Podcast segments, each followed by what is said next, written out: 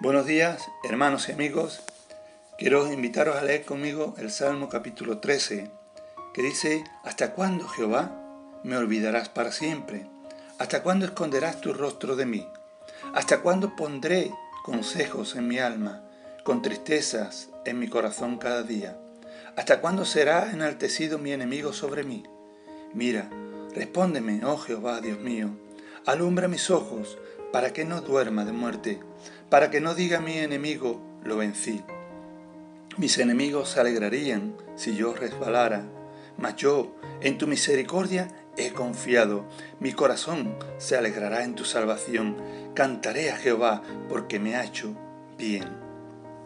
Muchas veces me he preguntado en mi vida, ¿hasta cuándo estaré viviendo esta situación?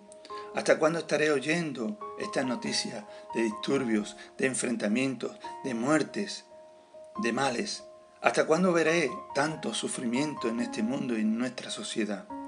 Y quizás tú te lo hayas preguntado muchas veces. En este salmo nos presenta un momento oscuro y difícil en la vida de David, porque sus enemigos le estaban persiguiendo. Nos muestra esa desesperación que había en su alma en ese momento. Y por eso que podemos ver hasta cuatro veces la pregunta que David hace. ¿Hasta cuándo? David fue sabio en expresar sus sentimientos a Dios en oración y por tanto encontró esa fortaleza que necesitaba. Al final de su oración, la actitud de David cambia. Ya podía expresar esperanza y confianza en Dios. La oración es ese medio por el cual podemos expresar nuestros sentimientos y hablar con Dios de nuestros problemas. Él nos ayudará a encontrar la posición adecuada y esto nos va a traer paz a nuestro corazón.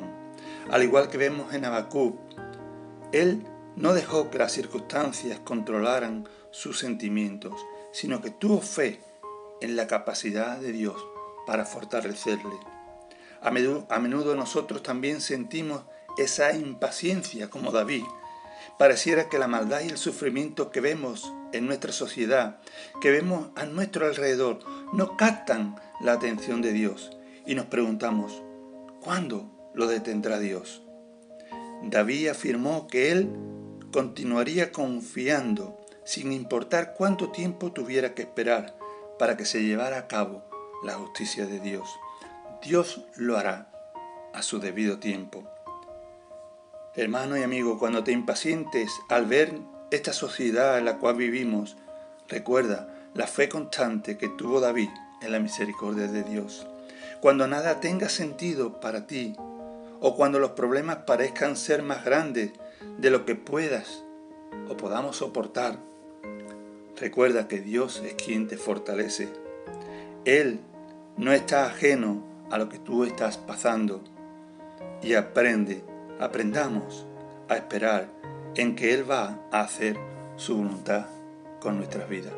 Que el Señor te bendiga y tengas un buen día.